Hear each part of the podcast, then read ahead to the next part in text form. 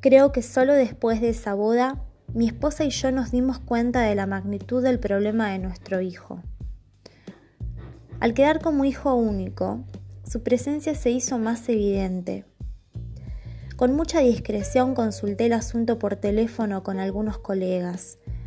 Ninguno parecía tener una idea clara de cómo afrontar el caso.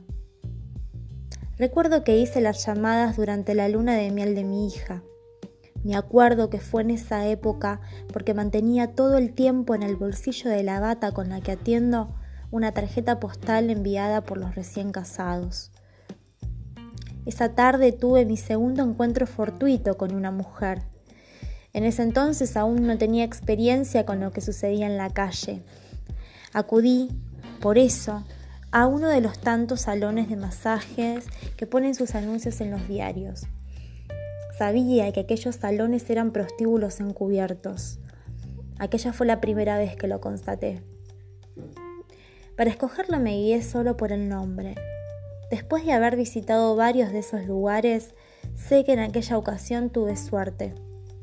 Se trataba de un lugar discreto, limpio, con un personal joven y amable. Hubiera querido convertirme en visitante ocasional. No fue posible, porque por miedo a la policía esos lugares cada cierto tiempo son desmantelados. Me molesta, además, frecuentar dos veces a la misma mujer.